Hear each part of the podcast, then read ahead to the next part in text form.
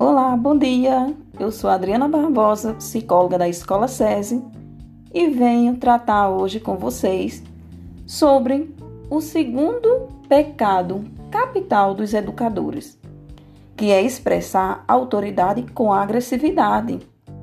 Muitos pais agridem e criticam um ao outro na frente dos filhos. Quando estivermos ansiosos e sem condições de conversar, a melhor coisa é sair de cena. Vá para o quarto e faça outra coisa.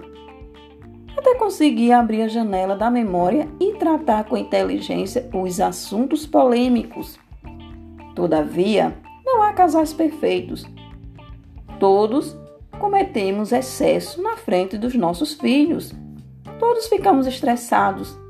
A pessoa mais calma tem seus momentos de ansiedade e irracionalidade. Portanto, embora desejável, não é possível evitar todos os erros na frente dos filhos. O importante é o destino que damos aos nossos erros. Se temos coragem para errar, devemos ter coragem para refazer nosso erro. O diálogo é uma ferramenta educacional insubstituível. Deve haver autoridade, sim, na relação pai e filho e professor-aluno. Mas a verdadeira autoridade é conquistada com inteligência e amor.